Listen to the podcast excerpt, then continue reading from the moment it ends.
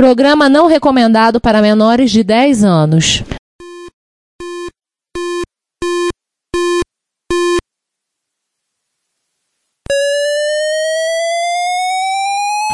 ZX Spectrum 81, Dragon Vic and Oric 1, Commodore 64, Amstrad and 94, Electron, cheaper BBC Micro.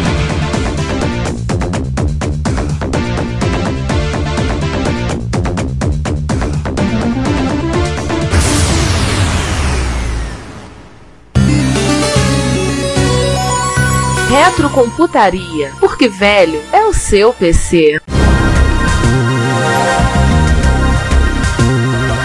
Agora vamos seguir pra GreatNet, Ainda na Rússia. Hoje é RetoNet. fora Great Rush. All your base are belong to us. For Great Justice. A GreatNet, né, hoje é RetoNet, é um projeto do Eugene Pritkov, que é um russo maluco, Um outro. como que eu posso falar, um outro russo maluco, Mas existe russo que não seja maluco? É difícil saber um russo que não seja maluco, concordo contigo. Gente, hoje, hoje, hoje eu tô abusando dos estereótipos nacionais. Isso não é legal. Only Russia. Eu acho difícil um que não seja muito doido. Mas assim, a placa dele, o cartucho, a GreatNet, foi um projeto derivado de um projeto dele que é o Great Beat. A gente fala um pouquinho da capa. Ela é um cartucho, a princípio, uma interface de rede padrão faixa Ethernet. Então tem um conector RJ45 com a pilha TCP/IP implementada dentro dela. Nele é compatível com a NAPI e comandos no MSX Basic. E isso é uma coisa legal. Você vai lá no Basic, dá Basic Call Help, cara, sai de baixo. É duas telas só de cal. E você bota lá cal net help, ele bota os comandos de help para trabalhar com rede. Então ele tem muita coisa, então com isso ele segue a risca, o que é exigido no padrão MSX, que você tem que ter suporte no Basic para tudo. Ou seja, passaria uma homologação da época facilmente. Facilmente, exatamente. É porque ele, ele é registrado, né? Ele é um Ah, é. fabricante de MSX oficial. Uau. Sim. Além disso, tem a interface para cartão microSD, e essa aceita cartão tanto cartão microSD quanto microSD HC, com suporte a hot swap e fast 32. Mas para você acessar a fast 32, você tem que usar comandos específicos para ela. Não dá para você simplesmente pegar e digitar o comando que você quiser ou dar o boot e fazer o Nextor aqui. Você tem suporte às coisas FAT 12, FAT 16, dá para rodar o Nextor e acessar ela. Você tem o suporte lá, mas você não consegue acessar o FAT 32 com o Nextor. Ela tem saída de som estéreo nas últimas versões. Pode emular PSG, SCC, OPLL, ou seja, FM, OPL1, PCM e se você mexer no firmware, você pode decodificar MP3 com ela. Mas não tem SCC Plus. Eu acho que ele botou. Isso é uma, é uma falha de caráter do projeto. Acho que a SCC Plus ele botou. Ah, ele tem um match pack próprio, que é justamente para poder fazer multiplicação e divisão entre dois bits por causa da faixa 32. Cara, assim, ela é um monstro. Tô vendo. Agora uma perguntinha, esse PCM, ele é padrão o quê? Turbo R, MSX Alt ou Moonsound? Padrão do minha cabeça. Eu acho que ele segue o padrão. Eu não tenho certeza se é o padrão do Turbo R ou se é o padrão da MSX Audio. Eu acho que é da MSX Audio. Ele tem, assim, um monte de comando comando para mim. que Se você dizer, ah, então eu quero que saia no canal direito sai o SCC, no canal esquerdo sai o PSG, o FM sai para cá. Em algumas coisas ele consegue implementar em estéreo. Então ele tem, ele tem quase o MSX Alt aí. Não, ele tem Porque ele tem uma PL1. Ele implementa o PCM do OPL1, o ADPCM do Yamaha 8950. Ah, é, então é, ele chega perto de ser um MSX Alt. Ó, e ele não emula SCC Plus, mas emulou todo SCCI, que eu acho que é o Plus, né? Eu não tenho certeza. E eu não sei o que, que é. É, SCCI, SCC Plus, é tudo uma bosta. É a mesma coisa? Então, então ele tem uma. Uh, Bu pra mim. Ou pra você. Cara, ela é um cartucho caro pra caraca. Tem uma coisa de você pegar e quase ter que pedir uma linha de crédito no BNDES pra poder comprar uma.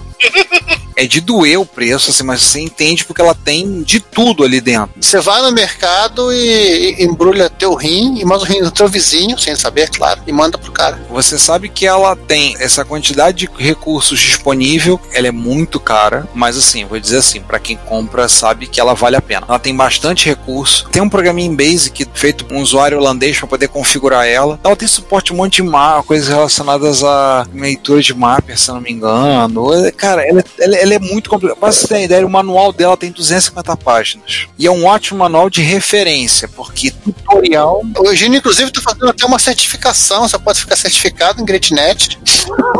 Por aí. Só me corrigindo, né? ela suporta o ADPCM da OPL1, da MSX Audio. Ela também tem o PCM de 8 e 16 bits, que pelo jeito deve ser a parte. É, eu, eu já toquei vídeo nela, um programinha pra tocar vídeo. O Britkov, ele fez um, um jogo de cartas em rede pra ela, em Basic. Nossa. Então você pode jogar um- uma partida de cartas, eu não lembro qual é a. Maralhovski, Não é o Baralhovski, não. Mas é um, um jogo de cartas que eu não conheço. Ele fez lá, tá disponível no site. Tem um servidor web embutido nela, então você consegue baixar a ROM. Eu já fiz isso lá na escola, de curiosidade, peguei, carreguei, puxei uma ROM via internet, joguei. Foi numa apresentação que eu fiz com micros clássicos lá na escola. E aí puxei pela rede e carreguei a ROM e joguei. Os meus alunos, obviamente, ficaram babando vendo aquilo, ficaram impressionados. Professor, mas nesse computador o senhor tá acessando um site na Rússia? É. o senhor hacker. É, isso é padrão. É hacker, não, não sou hacker, não. Bom é o cara que fez o cartucho. E eu não. Ela é um, um estrondo. Sim, ela é impressionante. E o que acontece? Ele criou a GR8-bit. Ela é uma derivação do projeto da GR8-bit. GR8-bit é uma implementação que ele tem oficial, então ele é um considerado um fabricante MSX, ele paga os royalties. Ou seja, você tem que ter, né? É. Não, cara, que é caro pra cacete. E ele tem o.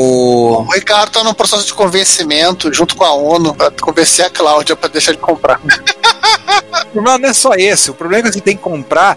o problema não é esse só. O problema é que você compra de Itacuja e ela vem desmontada. Você tem que montar. E a ideia dele é justamente essa. Você vai se divertir montando as placas, soldando tudo. Se divertir. Se se divertir queimando o chip, queimando o dedo. Mas vocês estão falando, a gente tem um ouvinte, um abraço pro Jorge. Ele tem uma GR8-bit. Da última vez que eu perguntei pra ele, eu falei, mas tu montou ele? Não. Tu é louco, cara. Tu comprou essa e não montou? Não, ainda não montei, não. Ela é muito cara. Por que, que eu acho que no futuro o Ricardo vai estar recebendo a dele? Não, não comprar um negócio desse, não, cara.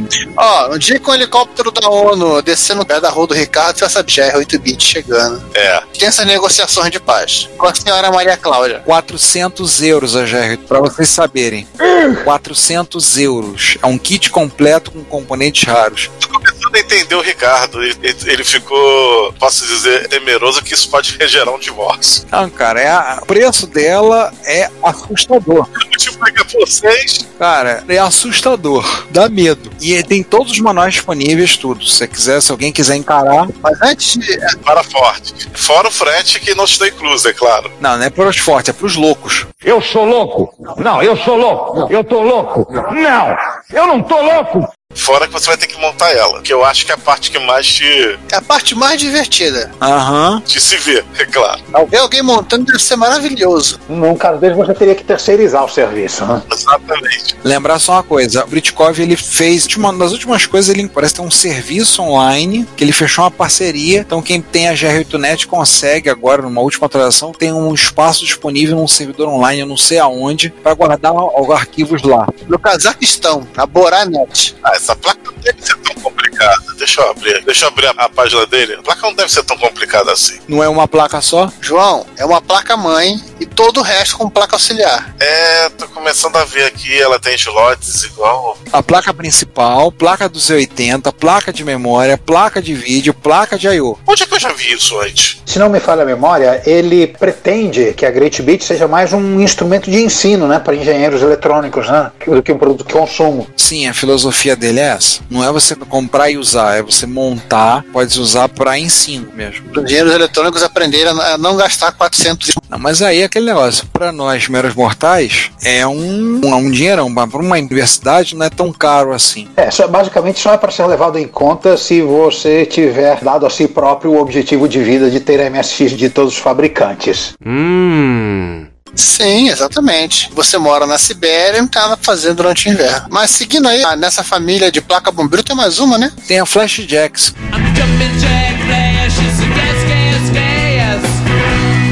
que é uma placa pouco conhecida, o pessoal da Espanha gosta muito dela. Por que será? Provavelmente são fãs de Rolling Stones. É, Todos os quatro que tem ela gostam. não, tem uma galera que fala muito, inclusive um abraço pros desenvolvedores espanhóis que fazem jogos só pra rodar na Flashjack, mas não testa em outro lugar.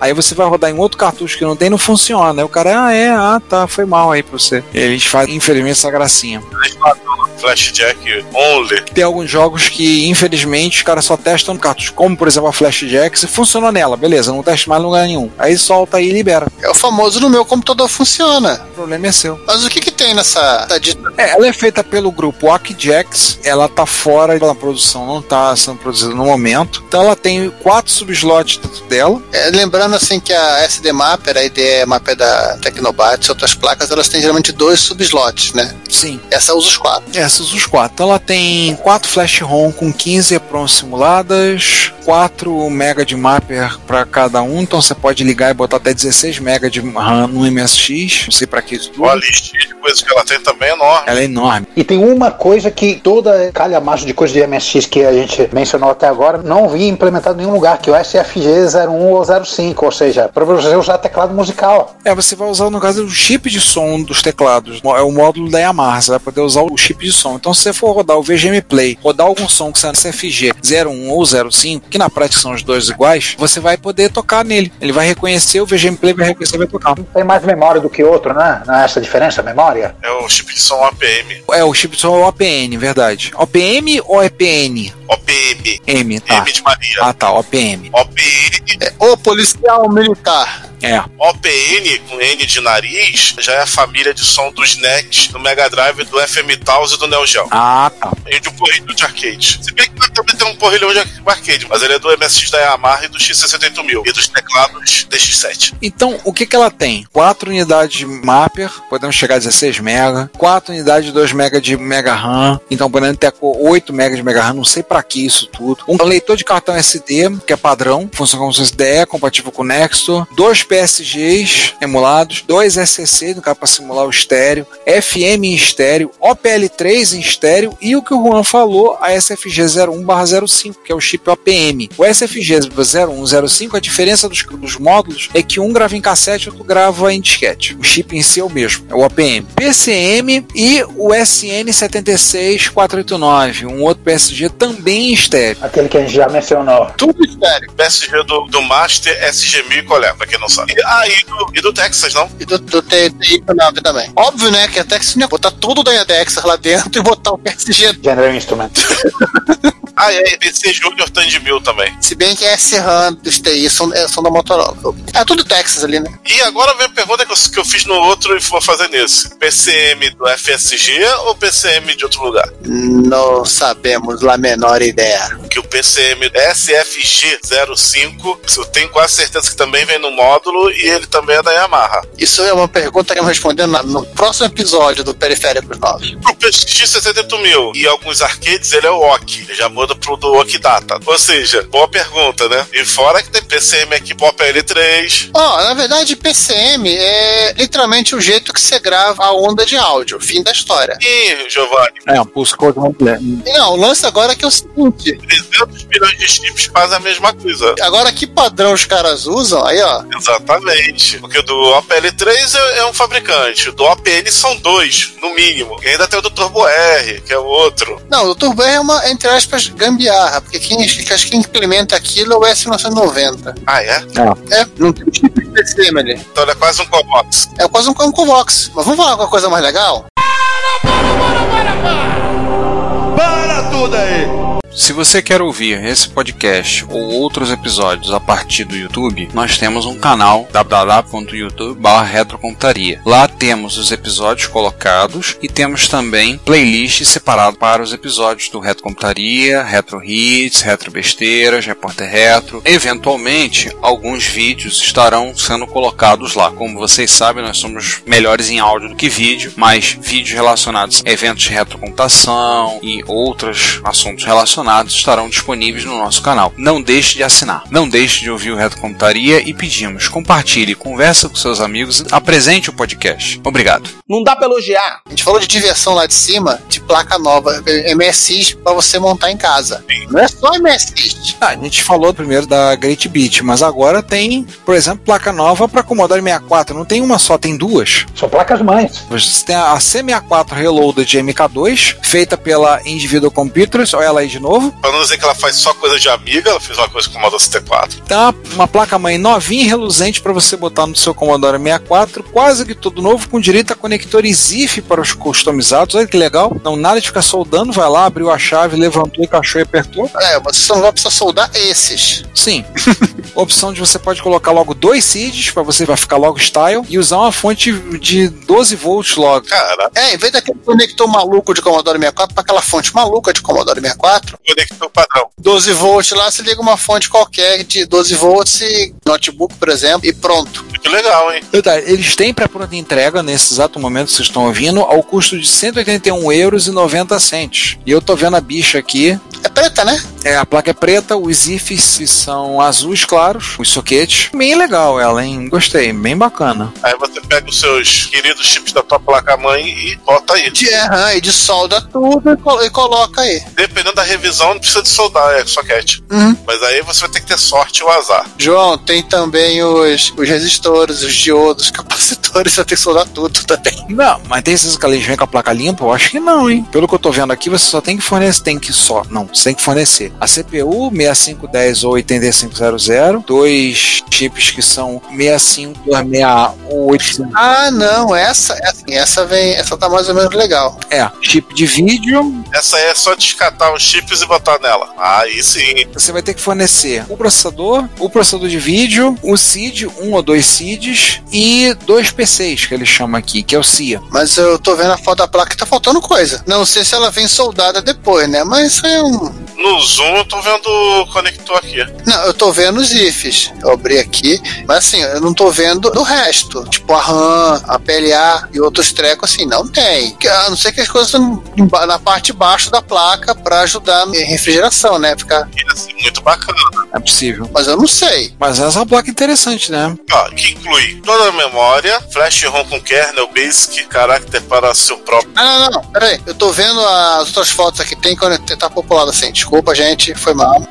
Deixa eu botar aqui PLA equivalente, Stereo seed, Circuit Configuration. Ou seja, mesmo ele já possui dois para fazer Stereo seed. Sim. É porque é o seguinte, vem soldado porque é tudo SMD. Que plaquinha maneira, cara. Plaquinha espetacular. Tem uma Então, foto dela com os conectores aqui e o zif, a placa preta com o zif em preto também. É, cara, bonita pra caramba. Olha, essa aqui é, a- é o Commodore 64 Universo Espelho. ó. Tudo bem que tu não vai ficar com o Commodore 64 aberto só pra dizer, olha que placa bonita. Aí você compra um gabinete preto. Ou seja, ele canibaliza um Commodore 16. Não, mas só tá, re- tem refeito os, os que- Aqueles gabinetes refeitos, tem ele em preto do C64C. Pô, maneiro, então você tem um, um Commodore todo. E também tem teclado, né? Tem gente que faz teclado também. Muito bonita a placa, cara, diga-se de passagem. Pode ter um Commodore 64 do zero. Sim. É, se você tá com inveja da galera da MSX, não tem problema. Deu vontade de ter esse- essa, essa plaquinha, cara. Não, agora, João, se você olhar e ver que tá caro, você pode pegar e comprar a placa do Six Ciclone. Essa do Six Ciclone, ela tá bem mais em conta do que a outra. Ela custa somente 35 dólares, mas em compensação, a placa vem pelada, limpa. Você pode comprar o PCB em preto, azul ou vermelho, mas dali por diante é por sua própria conta e risco, sol de tudo. É uma GR8-bit. Ele manda os capacitores, porque você vai ficar muito feliz co- soldando capacitor. Ah, e envia pro Brasil. e envia para o Brasil. É 35 dólares, mais o frete que vai começar em 21 dólares e 50 centavos. 120 reais, só dólar. Mais a placa, é 196 dólares. Não, até que tem bom. Ah, você pode pegar a placa em roxo também, tá? Aí, ó, aí sim. Não é que você vai ter que fazer tudo do zero. Isso aqui é pra você que tem um Commodore que a placa tá muito mal estado, não dá pra recuperar. O Dragon.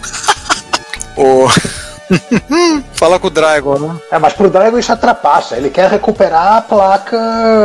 a placa corroída. A placa original. E quantos capacitores? Ô, Giovanni, só uma coisa. O kit de capacitores e utores é à parte. Capacitor, resistor, todo o resto. Ah, é a parte. Você pode comprar todos os pacotes, os resistores, tudo à parte. Inclusive um, um CID, um substituto pro CID. Um CID em SD? É um CID nano, né? É um Swing CID. Um CID. É o suicídio. Tem nada a ver. Serpa. Suicídio. Conectou pra fonte, aí você coloca tudo pra substituir. Você vai olhar o preço de 35 dólares, vai pra quanto? Vamos lá, vamos ver. Ah, legal, tem coisa que eu botei aqui e não tem estoque. Tá, é o, to- é o conector aqui. Local é pegar replacement. O conector quadrado você pode botar o redondo que funciona igualzinho, mesmo pinagem. Olha, eu fui acrescentando todos os itens aqui pra facilitar a vida, pulou de 35 dólares pra 105 dólares. É, fazer o quê? Pelo menos a placa é púrpura. Sim, claro. Eu dei a placa roxa. Ainda, ainda tá mais barato que o Reloaded. Sim. Só que o relógio é pronto, caramba. Mesmo assim, é, tá mais barato. Pergunta: nesse pacote aí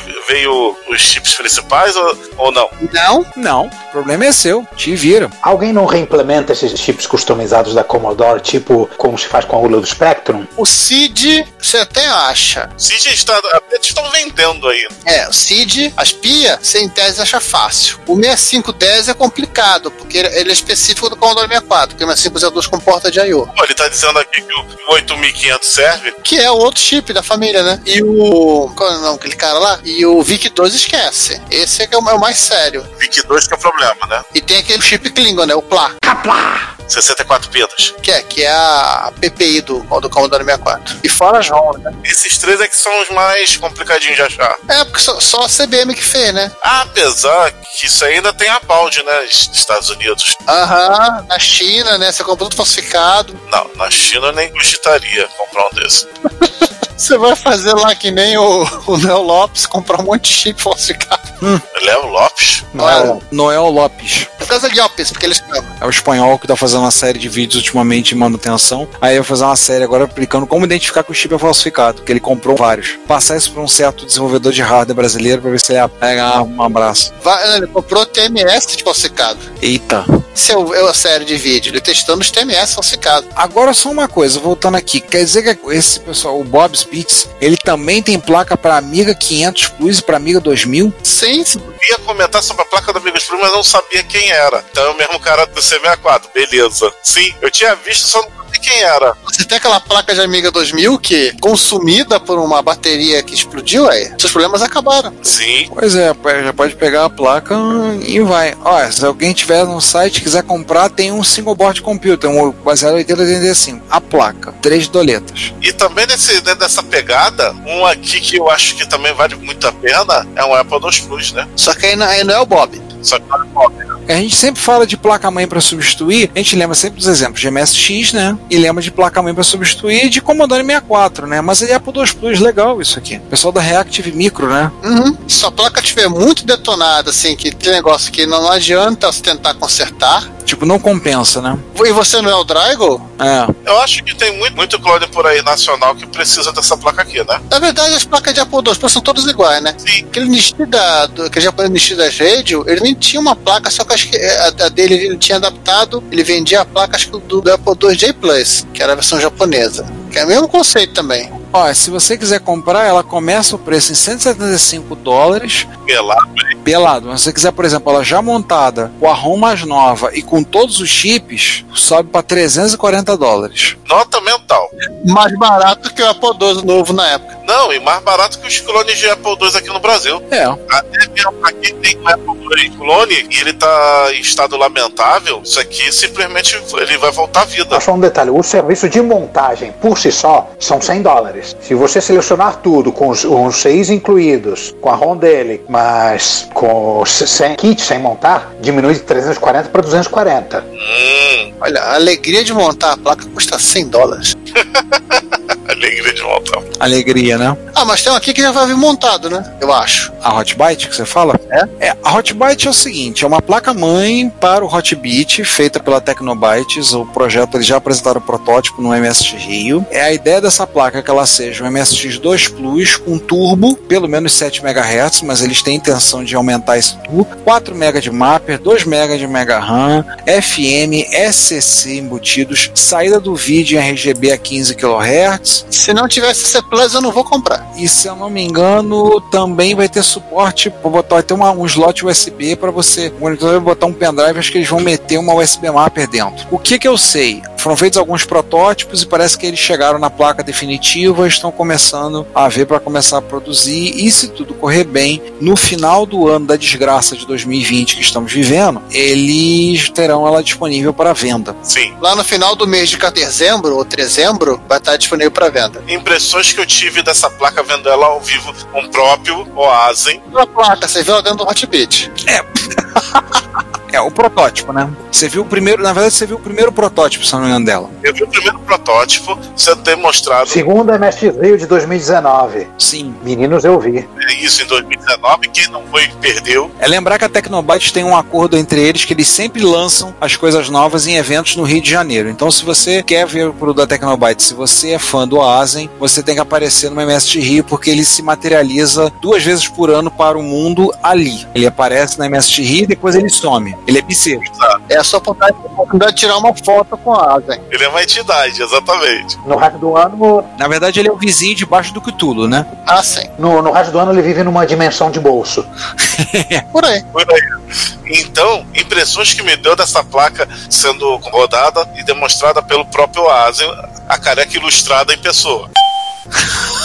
Cara, é muito rápida. Sim. Eu pedi. É, o, o Asen pediu, peça seus jogos que roda mal, ou que você gostaria de rodar melhor, aqui na Tec- ele, fa- ele falou desse jeito mesmo. A maioria pediu e realmente rodou muito bem o Astro Marine Corps. E pelo visto, a Hotbot vai salvar algumas conversões de Spectrum por aí, deixando eles na, na velocidade original. Mas não é só isso. Eu resolvi jogar pesado com o Asen. Eu falei, um jogo que eu gosto muito, mas de quem tem uma performance que deixa a desejar em computador que não tenha turbo, aliás, um turbo decente em micros de linha, que eu quero dizer é o Turbo RST e GT, eu cheguei e falei, bota o Fantasma Solter Valles 2 rodando aí. Olha, o Oasis jurava pra mim que a placa estava rodando apenas a 7 MHz, não estava rodando a mais do que isso. Eu falei, não tá a 14 não? Ele falou, não, tem 12. Não, tá rodando a 7. Olha só, desliguei o turbo. Agora, ó, ligar o turbo, ó, só tem duas velocidades, tipo, 3 e 7. Eu falei, poxa, É, eles estavam rodando, porque o que acontece? Fantasma Soldier Valley 2 ele é um jogo oriundo do PC 88/98, que no, pe- no- no mundo PC 88 ele também usa os 80, mas de 8 MHz. E que os caras fizeram uma conversão à espanhola. Oh, desculpa. É, a diferença é que o, o PC 88 os gráficos são mesmo mais bonitos que o do Spectrum, né? E eles também deram, deram uma garibada em termos de cores. Mas em termos de otimização de código, eles não otimizaram o código tão bem assim. O- e o jogo ele abusa de scroll parallax. Era um dos poucos jogos de MSX a usar scroll parallax, assim, de A 3x4, né? então, no protótipo da Hot Byte, ele estava rodando muito bem. Com um detalhe: sem atropelar o FM. Sim, isso é uma coisa que eles estão têm feito, têm implementado. O FM estava rodando perfeitamente bem, sem atropelamentos. A música estava rodando perfeitamente. Bateria, que aí no PSG também rodando de, de boa. E ele rodando rápido a 7 MHz, com uma jogabilidade muito boa e, e abusando dos paralax que esse jogo abusa. Esse é um jogo muito bom, mas é aquele negócio. Ele, ele tem um desempenho meio pesado, MSX com apenas 3,58 MHz. Você falou, me lembrou uma outra coisa que a gente podia ter falado na área lá de. quando a gente falou de aceleradora. Tem uma placa Super Turbo pro MSX que, inclusive, o nosso chapinha, o Fábio Ricardo Schmidlin, também conhecido como Frizz, projetou. Ah, é. É uma plaquinha turbo que você colocar dentro do MSX e joga o MSX, a- acho que de 3 vai pra 7 ou 5 e pouco, sei lá. Já dá um bom ganho de desempenho. Diz ele que a placa é feita compatível praticamente de qualquer modelo de MSX, tirando o Turbo R. Tem essa plaquinha lá, o projeto é aberto, é liberado. E tirando a série Plus também. É, tem um que tá dentro do engine, né? Se tiver os 80 separados, você consegue implementar, botar a placa. Micros da Panasonic 2 mais pra frente não são compatíveis. É, Turbo R não, não dá e nem o tem implementado os 80 no engine, mas o resto. FX, WSX, WX também não. Mas isso aí já tem turbo. Ele já tem tudo. Mas, por exemplo, a Sunny, o Sunny e o. Os Sony. Daqui a pouco você vai querer botar um botão de reset no Hotbit também, João. Não, mas um exemplo. o Sunny e Sony são implementados no FPGA e não tem tudo. Não, os Sony e o Sony não tem turbo. Sim, só os Panasonic que tem. Engine. Isso pra todo pra todo MSX2 mais que for transformado que tiver os 80 discreto. Sim. Essa é a regra mais entre aspas. Só fechando a Hotbyte, assim, a Tecnobyte está com um projeto para produção. Eles, infelizmente, devido a várias coisas, já era para estar pronta, mas eles pretendem estar com ela no final desse ano, talvez a última versão, e já começar a fazer a versão para botar ela à venda já em 2021. Então a ideia é que você vai abrir o Hotbit, vai tirar a placa do Hotbit, botar a Hotbyte dentro e pronto. Jogar a placa pela janela. Eles, é, eles vão usar e abusar de componentes SMD. De preferência, aproveita, troca a fonte também. Não é trocar a fonte, mas eles já estavam pensando em mandar um kit de capacitores para trocar, para fazer um upgrade na fonte. Para quem tiver disposto a fazer, abrir lá e fazer. E descobriram que se fizer um. Troca algumas coisas na fonte original do Hotbit, ela uma grande melhoria no desempenho da fonte. É um ótimo, melhor ainda. Eles estavam querendo fazer um negócio desse. Assim, eu já tenho o Hotbit reservado para isso, um Hotbit azul. Aí alguém vai dizer: Hotbit azul é, tem pinguim azul na minha assistida, por que eu não posso ter um Hotbit azul? Ele pintou um Hotbit. É, e ficou legal, tá? E modéstia à parte, até que ficou bom a pintura. Não ficou feio, não, tá? É pra glorificar de Pegres! Ah, porra, o Hotbit é meu, pô. Eu peguei ele e resolvi pintar, qual o problema? Ah, esses cara purista que não pode fazer mod na máquina. Ai! Se ficar bonito, uf, não, não, não tenho objeções, não. O João, ele, é- ele segue a política de qualquer mod é válido no, no espectro, né? Não, eu tô falando, se o mod for bonito, eu não sou objeção, não, cara. É, porque não pode aquela, aqueles mods tipo dois drives de disquete do Turbo R, né? Nossa, nem me fala dessa. Teclado separado do Turbo R, quando a gente viu o japonês fazendo isso. Sim. Mods estilo Mad Max. Enfim, eu, eu estou discretamente com um hotbitzinho preto mesmo, esperando a hotbite. Simone, solta o quadro aí. O Retrocomputaria está disponível em vários serviços de streaming de áudio. Entre eles temos o YouTube, o iTunes, o TuneIn, o Stitcher, a Last FM, o Evox, Castbox FM, Player FM, Google Play Música e agora também disponível no Deezer e no Spotify. Não deixe de ouvir, comentar e compartilhar o nosso trabalho. Nosso muito obrigado por sua audição. Acorda, Simone! Tá, agora vamos inverter o, o episódio inteiro? Isso, em vez de periféricos novos para micros velhos, são micros novos para periféricos velhos. Sim. Ou seria programa também?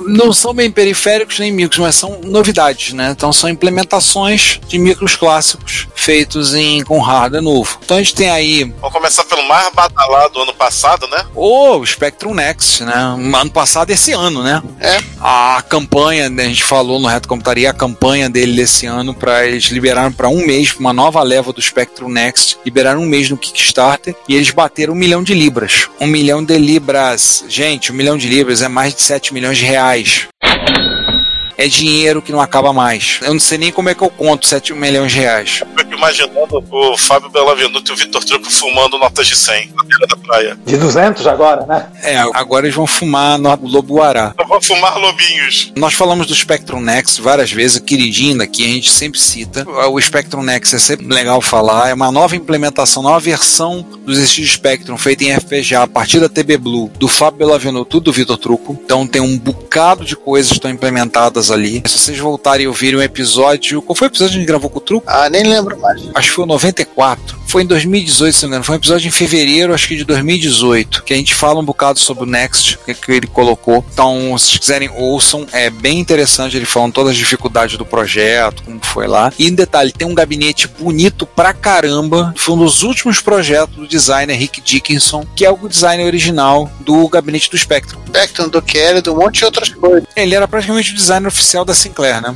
E ele já é falecido, né? Sim, foi um dos últimos projetos dele, se não o último. É o último Spectrum raiz mesmo. Sim. Sim, sim, sim. E o legal é assim, que ele, ele falou que ele fazia o desenho com uma condição, que houvesse uma do- a parte dele do projeto que coubesse a ele de pagamento fosse doada. De cada equipamento fosse doada para uma instituição de caridade. Ele quando fez o design, ele botou isso. Sim, assim, o Specnex é uma máquina fantástica. Então, se vocês quiserem ouçam, inclusive a gente comentou no Reto Computaria sobre a última leva que foi feita no Kickstarter, que em um mês o ca- assim, eles dobraram a meta em dois, três dias. A gente dobrou a meta no livro agora, depois de muito custo do livro, foi um valor muito mais baixo, mas conseguimos dobrar a meta, o que aliás eu agradeço sempre a todos os ouvintes que são apoiadores do projeto do livro, mas eles dobraram a meta com um equipamento muito mais caro em três de, é de ficar de queixo caído. Sim, verdade. Passando aí temos a Misty. Mish, o, o Mish Uma própria que cá entre nós tem propaganda na Clube do MSX. Sim. é uma das versões, né? É, acho que é a Mister, que dá uma versão na Clube. É uma placa des-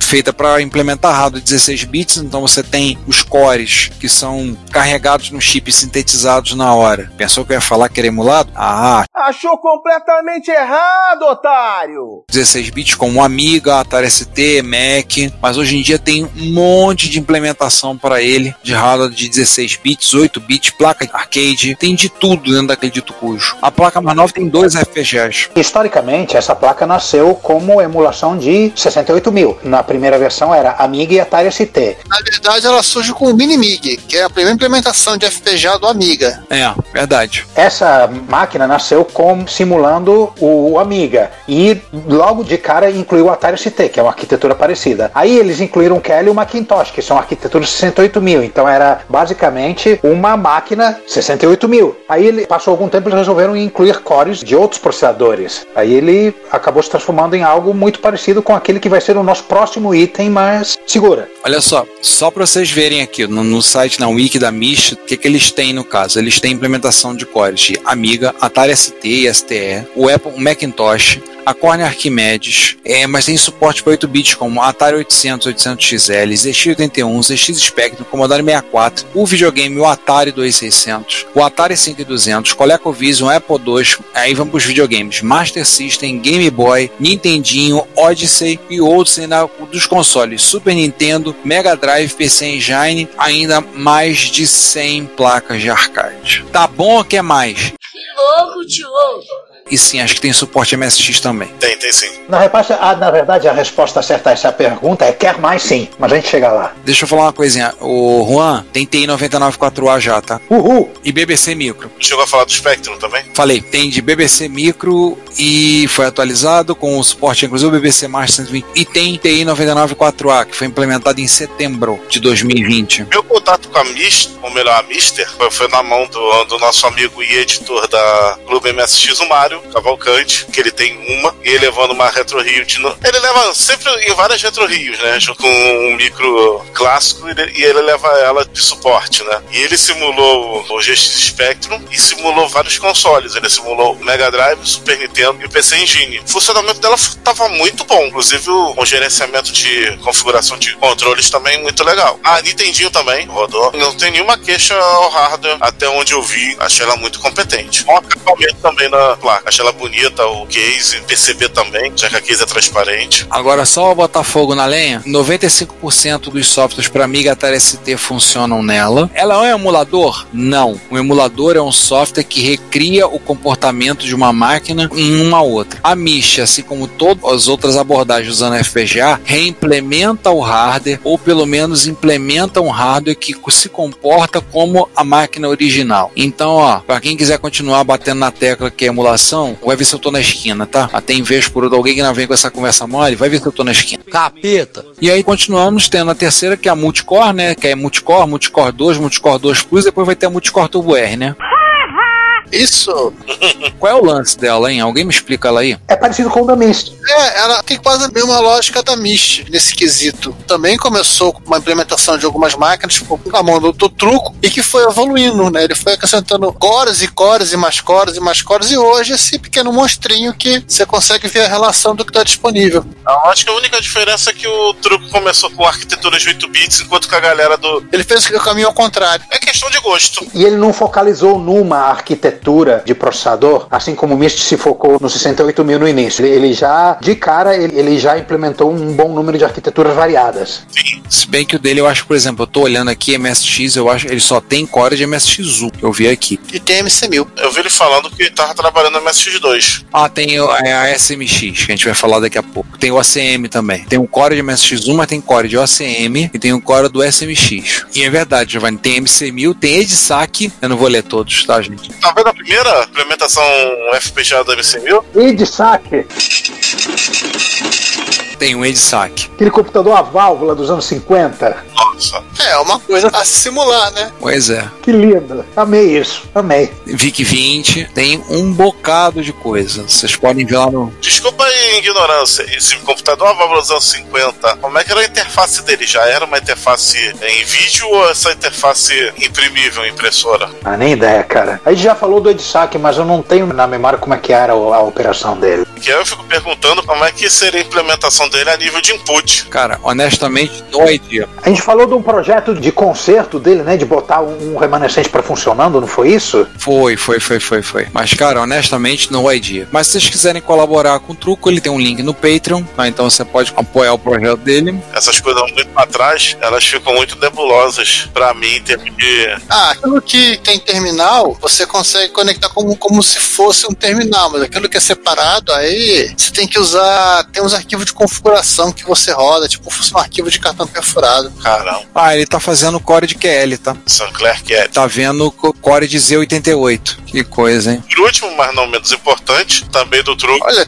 cordas e chicotes, né? BD. É o SMX, mas o BD é por conta do Giovanni, tá? O que seria o BD? Bondas. Acho que o PDSMX seria mais divertido, seria mais legal, um nome legal para um computador. BDFM XXX.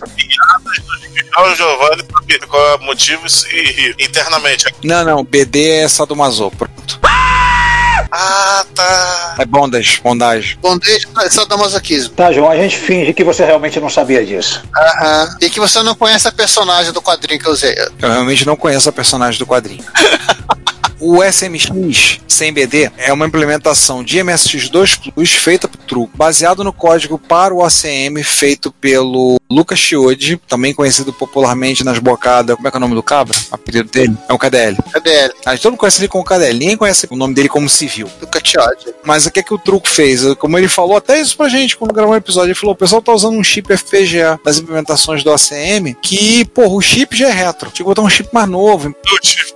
Tem que implementar o FPGA que é retro em outro FPGA. Aí resolve é o problema. Aí o que ele fez? Ele isolou um chip mais novo e com isso conseguiu mais fácil de achar. E aí ele conseguiu enfiar mais bagulho lá dentro, né? E aí ele tá, por exemplo, a placa tem um projeto da SMX, tem, por exemplo, um módulo de rede, sem fio. Tem um detalhe importantíssimo do, do SMX, que ao contrário do multicore, ele é especificamente um MSX e ele tem portas de MSX. Tem porta de joystick, tem porta de cartucho, ou seja, aquela piadinha que a gente fez há um tempo atrás de que era micro novo para periférico antigo, nesse caso é literalmente verdade. Você pode botar um cartucho das antigas no seu SMX que vai funcionar. Sim, sim, sim, sim. Um joystick. Ou seja, o SMT tem a mesma proposta do ACM. Exato. É, tecnicamente ele é o ACM, né? O, o Zemix Neo. É, OCM 2.0. Não, OCM 2.0 Plus. Não, eu, eu tô falando, ah, pois é, esse aí, ele tem suporte para HDMI, ele tem suporte, no caso, para saída, no caso, o RGB, VGA, tudo bem, tem a rede sem fio, e ela tem, inclusive, saída para VGA a 31 kHz, e ela tem um botão para quem gosta, para você habilitar scanline. Esse projeto é importante, porque esse é o tipo do projeto que tá saindo. Fazer um paralelo aqui rápido. Esse projeto é como se fosse o projeto dos consoles minis que estão viralizou, pegou moda desde o ano retrasado, né? 2018 pra cá pegou moda. E tanto a Nintendo quanto a Sega fizeram se- seus consoles mini. No caso da Sega foi o Mega Drive e o, e o Game Gear. Inclusive teve dois Mega Drives, teve o da Sega do Japão e da Tectoy. E no caso da Nintendo, ela fez com o Super Nintendo e o Nintendinho, né? O 8-bit. Ah, a Konami tá anunciando fazer um PC Engine Mini. Pra quem não sabe, a NEC deu o aval, o Hudson Soft já é. Todas as IPs da Soft hoje em dia estão na mão da Konami. O João, a NEC perguntou pra Konami: Eu vou ganhar dinheiro? Vai. Eu vou ter dor de cabeça? Não, pode fazer. O- Sem contar o Game Gear, que saiu da SEGA, né? Chaveirinho operacional, mas você tem que usar ele com palitinhos e uma lente de aumento. Game Gear New Mini. A Mini mesmo. Ela é uma gracinha, mas ela é quase injogável. Ah, e a outra que também entra nesse vácuo é a SNK, que lançou um Neo Geo, uma cabine de arcade mini. E que você não cabe na cabine de arquivo. Ninguém cabe naquela cabine de arcade. Mas ele é mais jogável do que o. Ô, João, daqui a pouco a Capcom vai fazer a mini, mini, mini, mini máquina de arcade do Street Fighter. A Capcom foi um pouco mais inteligente. Ela lançou um controle que serve para os consoles atuais e para o PC, já que é USB, mas aquela, ao mesmo tempo ela é uma implementação FPGA da CPS 1 e 2, com vários jogos na memória. Caro pra caramba, mas é muito bonito. Não, porque eu tô, tô brincando disso porque a máquina japonesa do Street Fighter 2 já, já mal dava pros dois caras jogarem um lado do outro, né? Não, máquina japonesa não dá pra jogar um do lado do outro. a, a máquina japonesa é individual e era linkado em outra máquina, geralmente é dela. Capcom tinha umas máquinas de dois jogadores que era quase metade da versão ocidental, né? Qualquer desenvolvedor, todo mundo é é baseado no Astro City. Astro City é a cabine da SEGA, que ela é só individual. Aí você pergunta, pô, mas e os jogos de dois player? Ela é chaveada numa outra cabine que ou fica do lado ou fica atrás dessa cabine naquela fileira de arcade. Sempre foi assim no Japão. No Japão as cabines são sempre individuais. E com isso acaba o mito de que o japonês gosta de economizar espaço. Exatamente. Quem começou isso foi a SEGA com a cabine do Astro City de 1985. E todo mundo copiou, inclusive muitas empresas mesmo usavam a cabine da SEGA. Empresas menores não usavam a cabine própria. Quem começou acho que, a usar a cabine própria acho que foi por, por acaso a SNK e a Cap. Ah, e além da rival Namco, né? Também usa cabine própria. Por acaso, não, pra arrumar briga. Desenvolvedora que usava Astro City. Aí vo- ou você deixa genérico, só escrito Astro City ali em cima, ou você troca pelo teu flyer de- do jogo, cola ali o teu jogo. Mas a cabine é sempre da SEGA. Cola lá o teu Jackson. Por isso- e por isso que a SEGA foi uma das primeiras empresas a adotar o JAMA, né? Aquele padrão que, Que simplificou a vida pra quem fazia cartucho. de todas, por que pareça, a única que não é mini foi a da Capcom. Porque console barra controle, que ele também é usado como controle, é do tamanho de um controle de arcade normal. Ela é meio grande. Meu Deus. Ah, a única empresa que não entrou na modinha do Mini. Exatamente. Então acho que com isso a gente fecha, né? Fechemos. Fechei, Ted, né? Gente, quanto equipamento, hein? Ó. Vamos ver se a gente não leva mais sete anos pro episódio, não. É. Levar menos tempo disso. Afinal de contas, a volta pra casa pode demorar tanto pra acontecer, não. Exatamente. Depois vai ter que acontecer a fronteira final, a Terra Desconhecida, Generations. A gente pode pular a, a parte 5? É, eu acho que seria melhor, concordo com Também. Gente, posso perguntar pra vocês uma coisa pra finalizar? Ah. Cada um de nós, o que que, de todas essas coisas que a gente viu, o que que deu mais vontade de comprar? Boa! Pô, cara, olha, sei lá, é complicado. Por exemplo, a Hotbyte eu já tô com a máquina pra receber uma Hotbyte. Tem que comprar PMSX, caramba.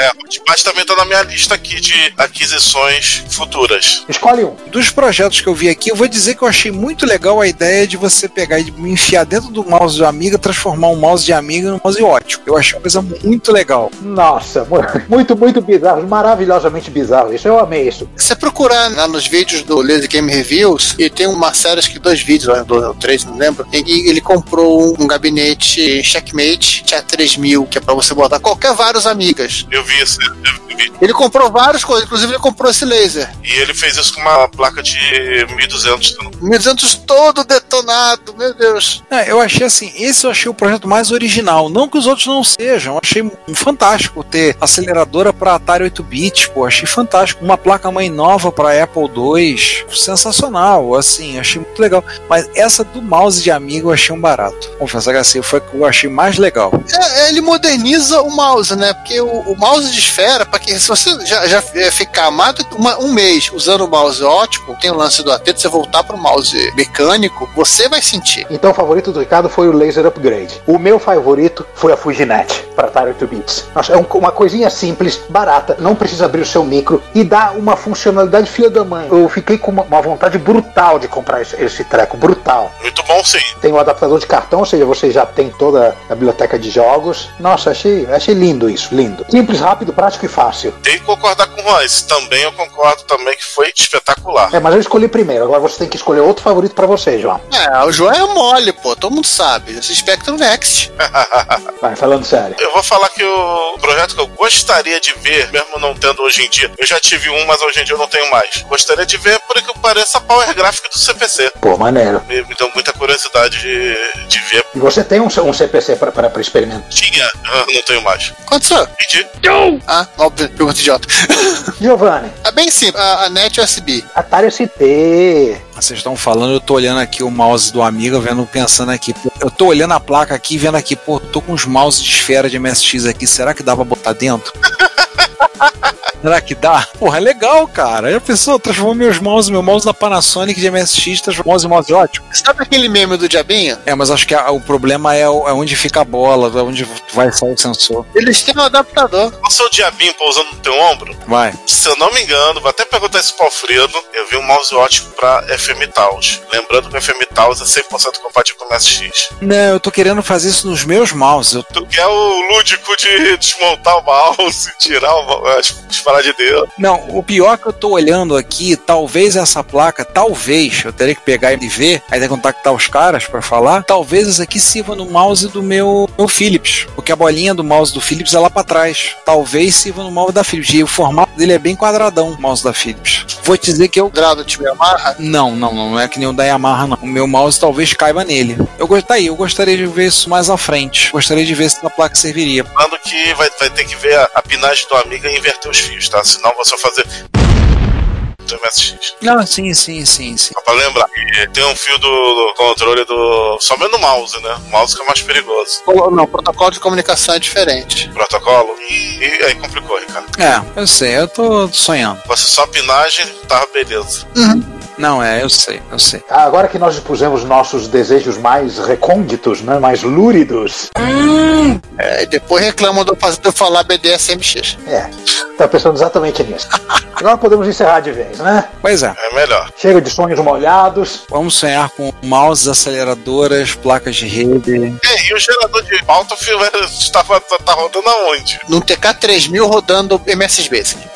Não Manda matar conflito, não? Não, não, ele até gostou. Vamos ver se sai a tempo. Bem, enquanto tá rodando lá o gerador de pauta, eu tô saindo de banda. Então, gente, até mais. Bom falar com vocês, bom fazer esse episódio com vocês. A gente se vê no próximo episódio, que vai ser numa próxima quarta-feira aí. Fui. Pessoal, bom dia, boa tarde, boa noite. Estou também saindo aí. Até o próximo episódio. Fui me. Tchau. Gente, eu vou me despedir rápido que tem que ir ao banheiro. Tchau. Gente, até mais. Até daqui a 15 dias, daqui a 7, sei lá. Até mais, né? Não tem muito o que dizer. Olá, aqui é Cláudio Carstens. Eu fui gerente de desenvolvimento da Microdigital entre os anos 83 a 90 e vocês estão ouvindo aqui a Retrocomputaria.